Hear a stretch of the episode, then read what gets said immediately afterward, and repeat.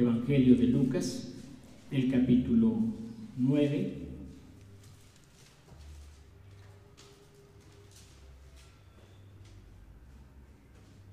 El versículo 18 dice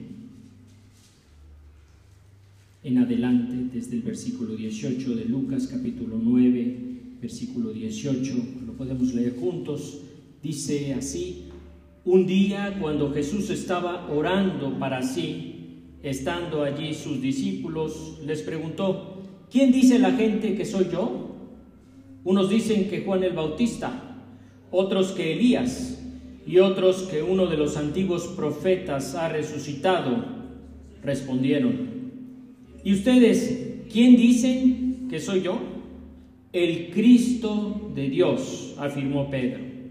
Jesús les ordenó terminantemente que no dijeran esto a nadie. Y les dijo, el Hijo del Hombre tiene que sufrir muchas cosas y ser rechazado por los ancianos, los jefes de los sacerdotes y los maestros de la ley. Es necesario que lo maten y que resucite al tercer día. Dirigiéndose a todos, declaró, si alguno quiere ser mi discípulo, que se niegue a sí mismo, lleve su cruz cada día y me siga. Porque el que quiera salvar su vida, la perderá. Pero el que pierda su vida por mi causa, la salvará. ¿De qué le sirve a uno ganar el mundo entero si se pierde o se destruye a sí mismo? Si alguien se avergüenza de mí y de mis palabras, el Hijo del Hombre se avergonzará de él cuando venga en su gloria y en la gloria del Padre y de los santos ángeles. Además, les aseguro que algunos de los, que, de los aquí presentes no sufrirán la muerte sin antes haber visto el reino de Dios.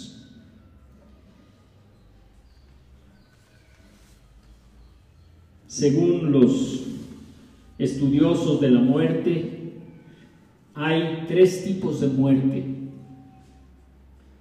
Y la primera, el primer tipo de muerte es la muerte natural. Y esa muerte natural es la causada por enfermedades o un proceso degenerativo propio del envejecimiento. Y esa es la primera eh, clase de muerte, la muerte natural. Hay otra muerte que es la muerte violenta y es la muerte que es causada por un homicidio o suicidio o un accidente de cualquier tipo. Y hay otro tipo de muerte que se llama indeterminada, súbita o inesperada. Y esta parece no tener una razón aparente o que son muertes sospechosas de criminalidad. Estas son en general eh, los tipos de muerte que, que los estudiosos han observado, la muerte natural, la muerte violenta y la muerte inesperada o súbita. Y cuando nosotros pensamos en la muerte de Jesús, eh, no encontramos precisamente clasificada esta muerte que sufrió Jesús. Porque aquí, en este relato que vemos, Jesús les pregunta a sus discípulos, ¿y ustedes quién dicen que soy yo? Y Pedro inmediatamente dice, tú eres el Cristo, tú eres el Hijo de Dios. Y Jesús, cuando es reconocido como el Cristo, como el Hijo de Dios, inmediatamente les dice a sus discípulos, ¿saben? el Hijo del Hombre, versículo 22, tiene que sufrir muchas cosas y ser rechazado por los ancianos, los jefes de los sacerdotes y los maestros de la ley. Y es necesario que lo maten y que resucite al tercer día.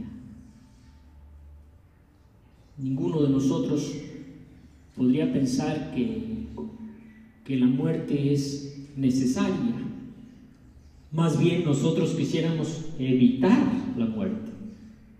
¿O quién podría decir, yo sí quiero morir, yo, yo ya quiero morir, ya llegué a los 56 años, yo ya quiero morir?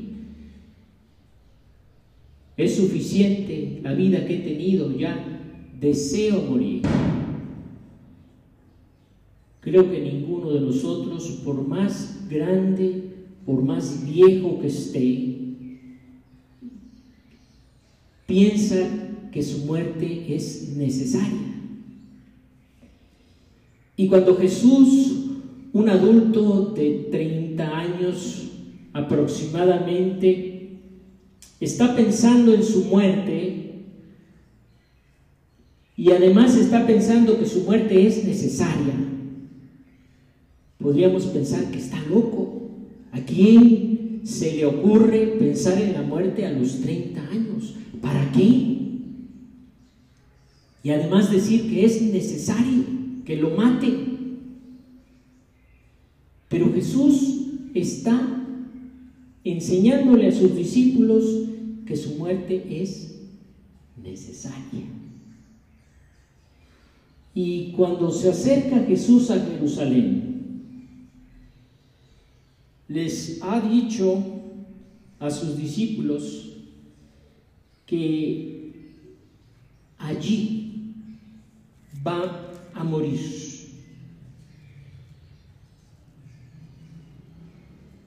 Esta es la misión que Jesús tiene. Ninguno de nosotros podría pensar, es que mi misión es morir. No, todos, todos pensamos, si he venido, si he nacido, es para vivir, para disfrutar la vida, ¿verdad? ¿Quién está pensando en morir? Nadie. Pero Jesús tiene una misión y tiene una visión de la vida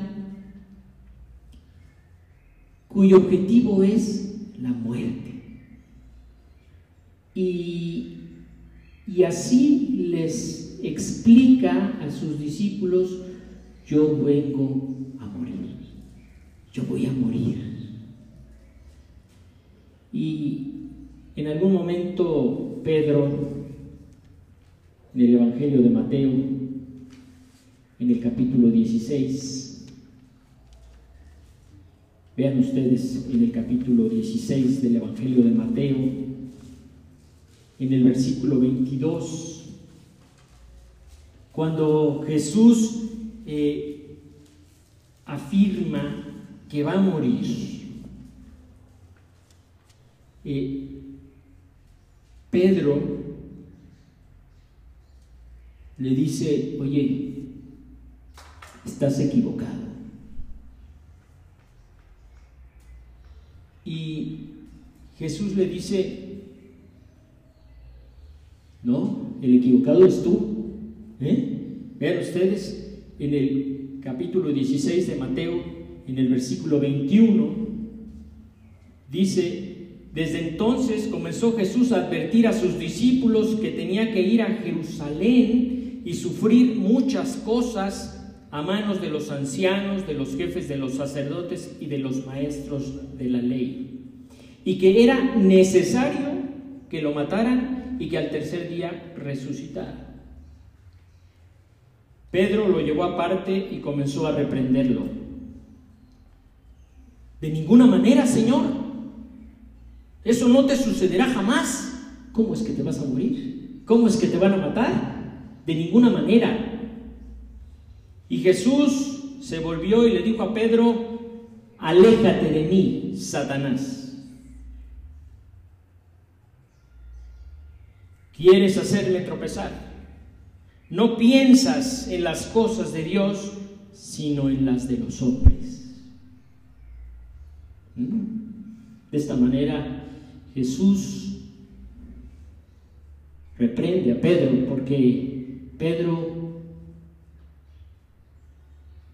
le quería hacer fácil el camino a Jesús, desviarlo de su visión, sacarlo del camino que él se había propuesto.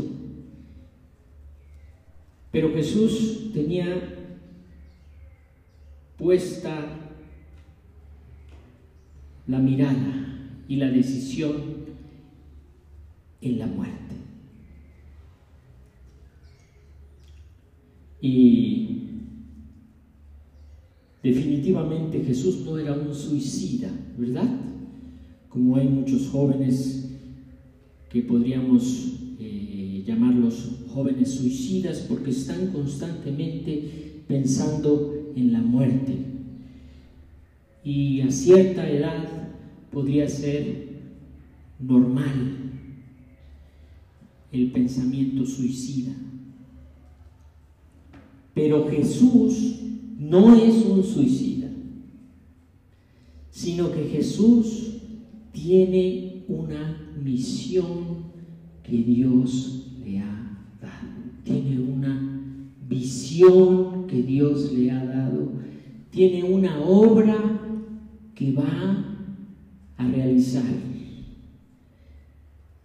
Dice el apóstol Juan, de tal manera amó Dios al mundo que ha dado a su Hijo unigénito, para que todo aquel que en Él cree no se pierda, sino que tenga vida eterna. Porque no ha enviado Dios a su Hijo al mundo para condenar al mundo, sino para que el mundo sea salvo por Él.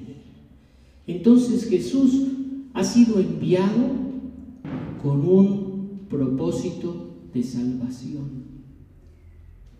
Y la salvación, paradójicamente, ¿verdad?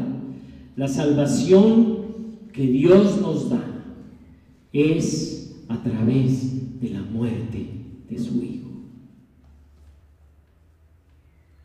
Cuando Jesús está en la cruz, que lo veremos el viernes, cuando pronuncia las siete palabras desde la cruz, hay algunos que estaban alrededor de él viéndolo en la cruz y le dijeron, si tú eres el Cristo, sálvate, sálvate a ti mismo y sálvanos a nosotros. Y Jesús no hizo caso de esas preguntas. Jesús se mantuvo allí en la cruz. ¿Por qué? Porque Dios lo había enviado a morir en la cruz. Y no me bajo de la cruz. Y no me salvo a mí mismo. Porque la misión que Dios me ha dado es morir para salvar a todo el mundo. Y en esa muerte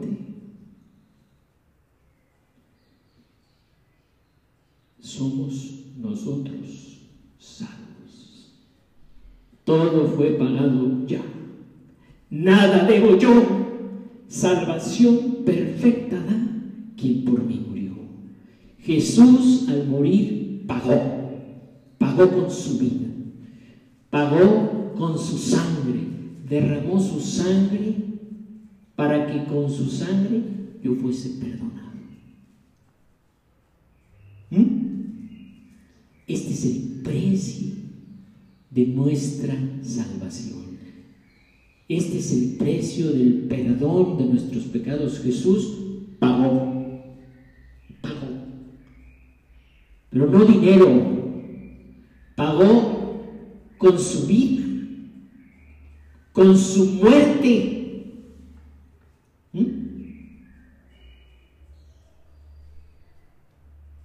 Este es el amor de Dios por nosotros.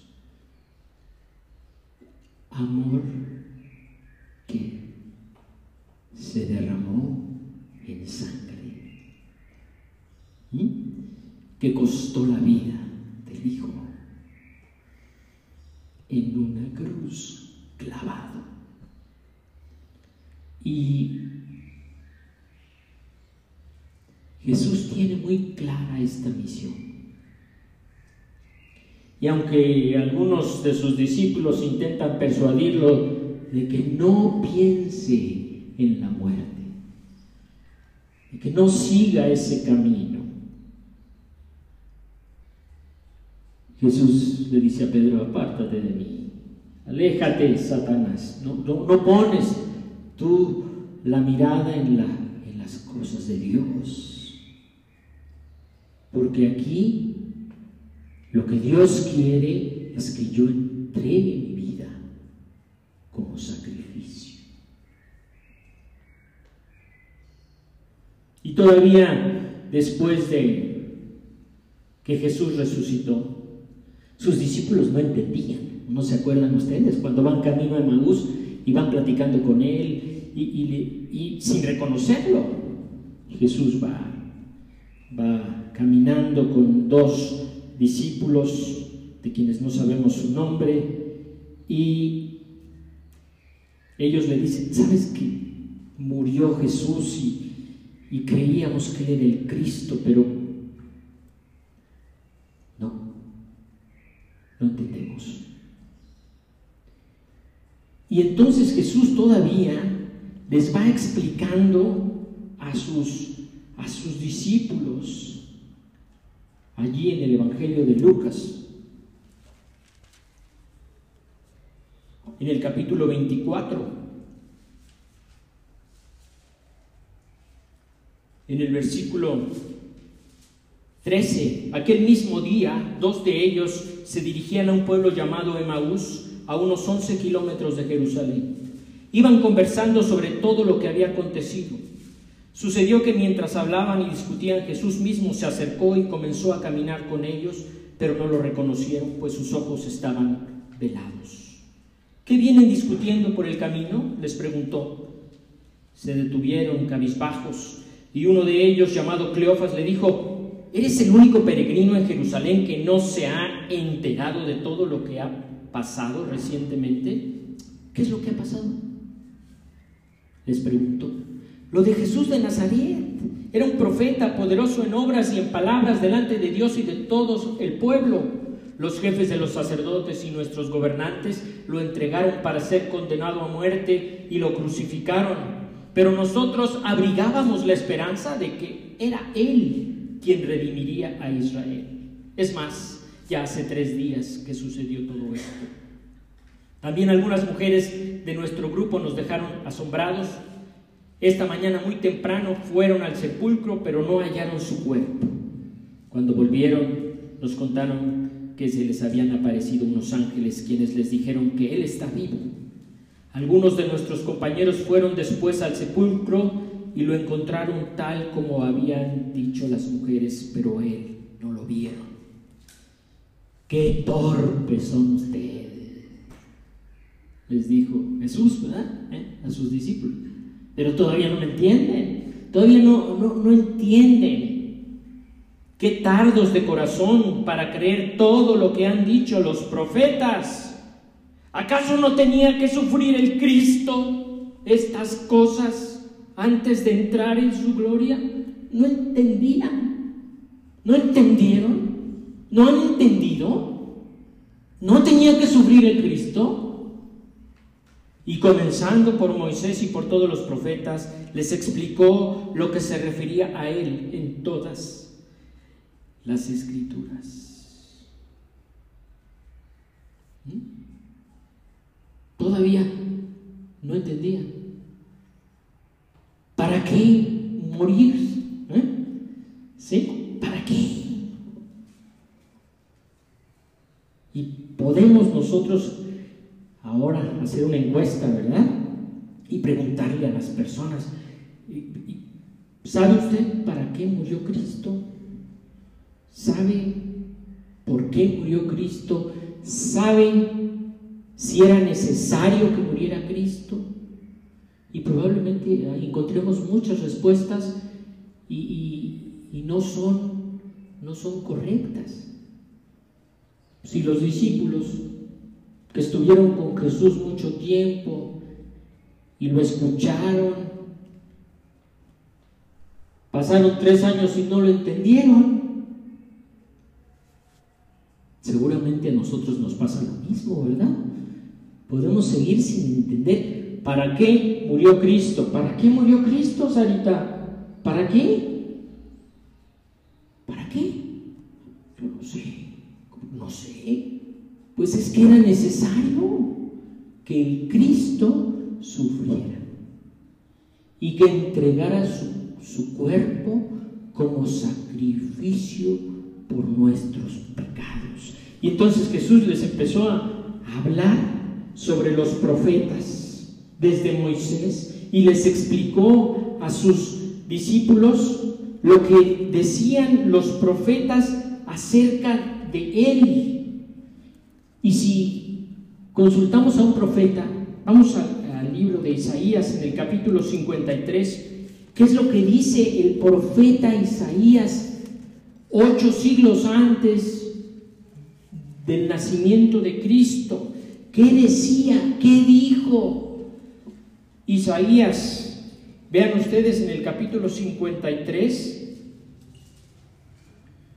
eh, dice en el versículo 3, despreciado y rechazado por los hombres, varón de dolores, hecho para el sufrimiento. Todos evitaban mirarlo, fue despreciado y no lo estimamos. Versículo 4, que dice, ciertamente todos juntos, Él cargó con nuestras enfermedades y soportó nuestros dolores pero nosotros lo consideramos herido, golpeado por Dios y humillado. Versículo 5. Él fue traspasado por nuestras rebeliones y molido por nuestras iniquidades. Sobre él recayó el castigo, precio de nuestra paz, y gracias a sus heridas fuimos sanados. Todos andábamos perdidos como ovejas, cada uno seguía su propio camino, pero el Señor hizo recaer sobre él la iniquidad de todos nosotros. Maltratado y humillado, ni siquiera abrió su boca. Como cordero fue llevado al matadero, como oveja enmudeció ante su trasquilador y ni siquiera abrió su boca.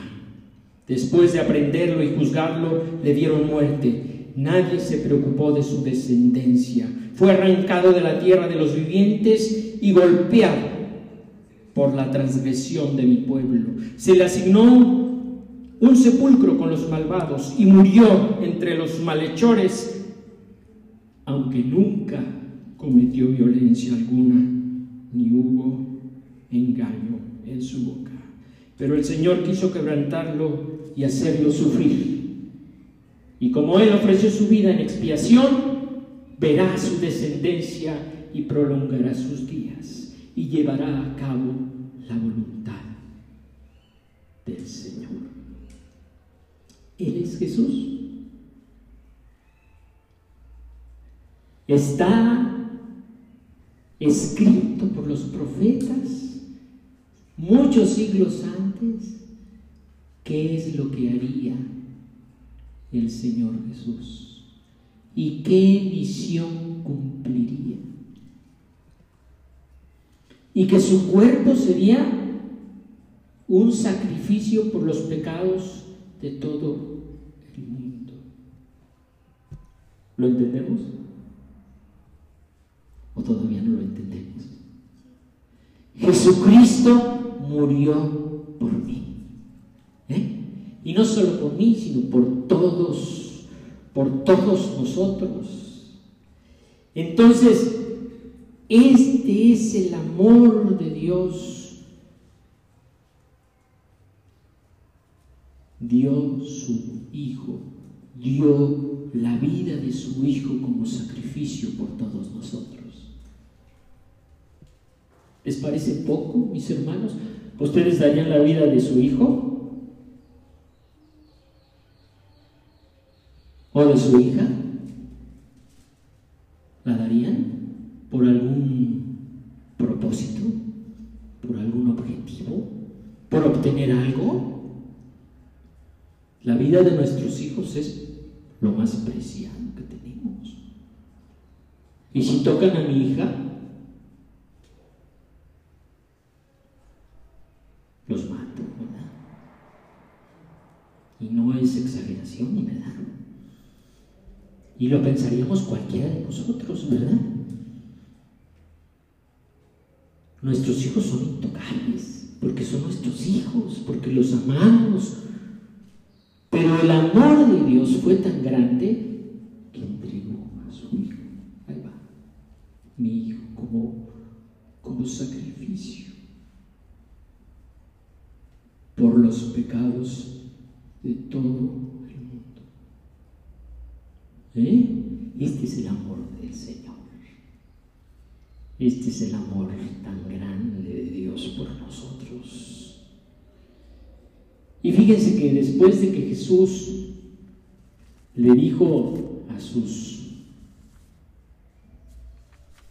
discípulos que él tenía que morir, en el Evangelio de Lucas, les dijo, ¿saben qué? El Evangelio de Lucas en el capítulo 9, después de que les dijo es necesario que yo muera, es necesario que me maten y vengo a morir. No se asusten, estaban más asustados los discípulos. Yo vengo a morir. Y Él les dice a todos, versículo 23. Si alguno quiere ser mi discípulo, que se niegue a sí mismo. Lleve su cruz cada día y me siga. Porque el que quiera salvar su vida, la perderá. Pero el que pierda su vida por mi causa, la salvará. ¿De qué le sirve a uno ganar el mundo entero si se pierde o se destruye a sí mismo? En otras palabras, ¿qué les estaba diciendo Jesús a sus discípulos? Si yo he dado mi vida por ustedes, si yo estoy dispuesto a morir por ustedes, ¿no estarán ustedes dispuestos a morir por mí? Porque si quieren ser mis discípulos, tienen que estar dispuestos a morir por mi causa. ¿Eh? Porque yo morí por ustedes, por su causa. Así lo diría Jesús, ¿verdad?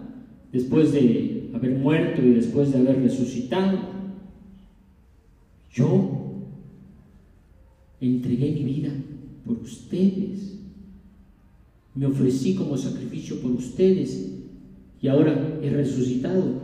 Ustedes van a ofrecer su vida por mí, me van a dar su ¿Van a entregar su vida por mi causa? ¿No van a hacer lo mismo que yo? ¿No me van a pagar con la misma moneda? ¿O me van a dar migajas?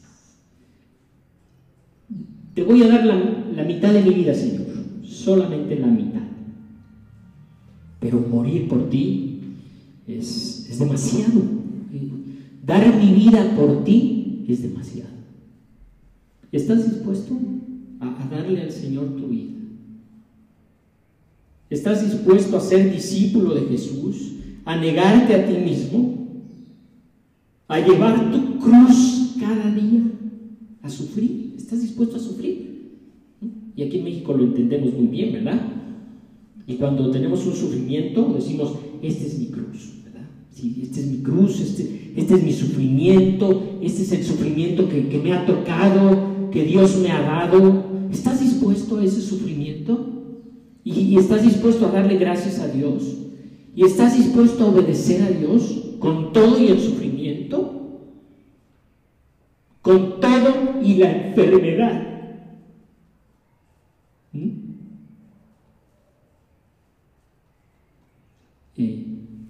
Probablemente no lo sepan.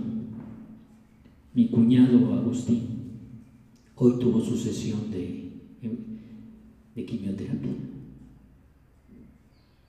Y ayer oramos porque son sesiones muy fuertes. Y, ya va en la sexta, probablemente.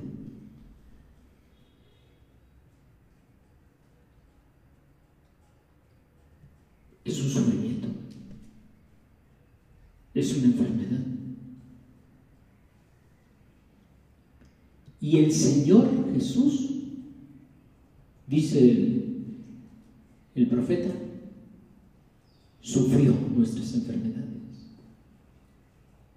llevó nuestros dolores. Él también ha sufrido todos estos dolores que nosotros tenemos. Y si el Señor nos da dolores, nos da sufrimientos, nos da enfermedades, entonces hemos de estar dispuestos a, asumirlos, a sufrirlos y a seguir confiando en el Señor. Que tu voluntad se haga en mí, Señor. Si tu voluntad es que yo sufra, que tu voluntad se haga.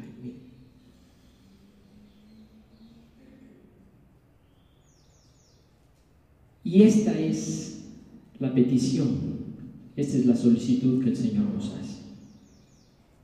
¿Quieres ser mi discípulo? Niégate a ti mismo. Toma tu cruz. Está dispuesto a sufrir, como yo estuve dispuesto a sufrir. Sígueme. Y no trates de no trates de salvar tu vida, porque si nosotros tratamos de salvar nuestra vida, así como, como aquellos en la cruz le dijeron a Jesús, sálvate a ti mismo, bájate de la cruz y sálvanos a nosotros también. No, no, no, no, no. Esta es mi cruz y no me bajo. Aquí me quedo. Esta es la cruz que el Señor me ha dado, me quedo aquí. Si el Señor así lo quiere, así que sea. Y yo me mantengo obediente al Señor.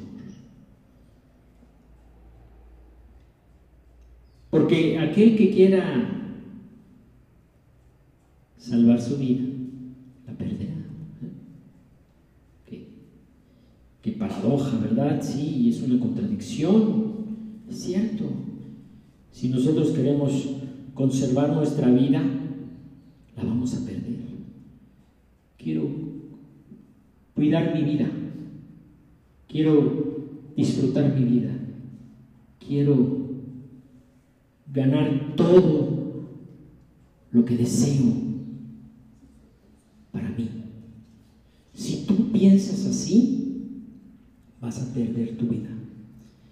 Pero si tú le entregas al Señor tu vida, si tú le entregas al Señor tu corazón, tu cuerpo, tu tiempo, tu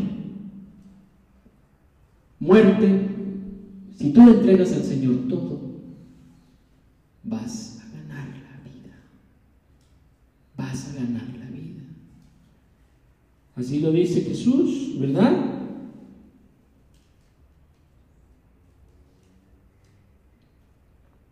El que pierda su vida por causa de mí, la salvará.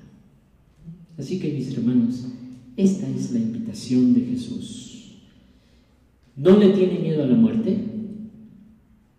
y además nos invita a nosotros a no tenerle miedo a la muerte, sino a entregar nuestra vida por causa de Él. Te entrego mi vida, Señor. Haz lo que quieras en mí tú el alfarero, yo el barro soy, haz conmigo lo que tú quieras.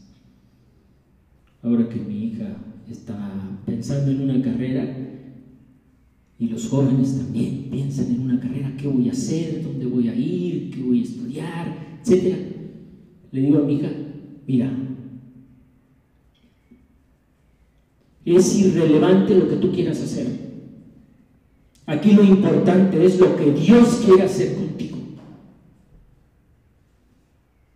Eso es lo importante, que tú le digas a Dios, ¿qué quieres que yo haga? Haz lo que quieras conmigo.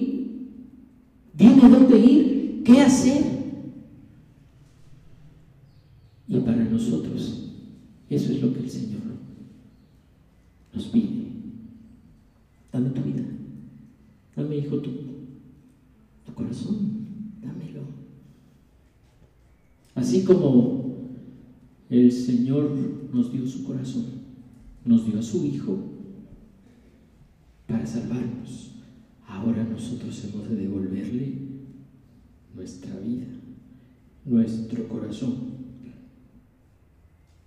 a Él completamente. Que Dios nos bendiga, mis hermanos. Oremos.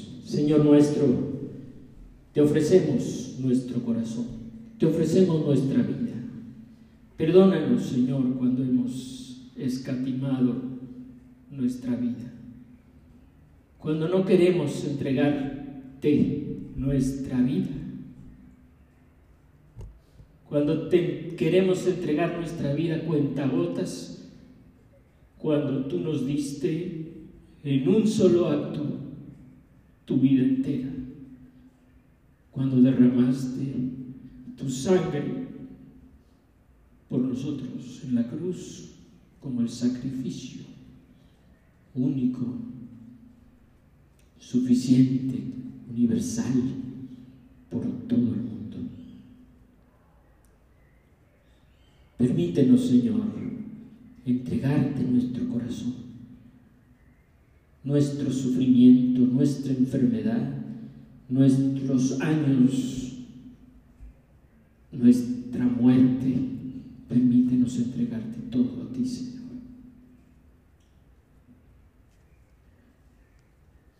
Así te ofrecemos nuestra vida, Señor,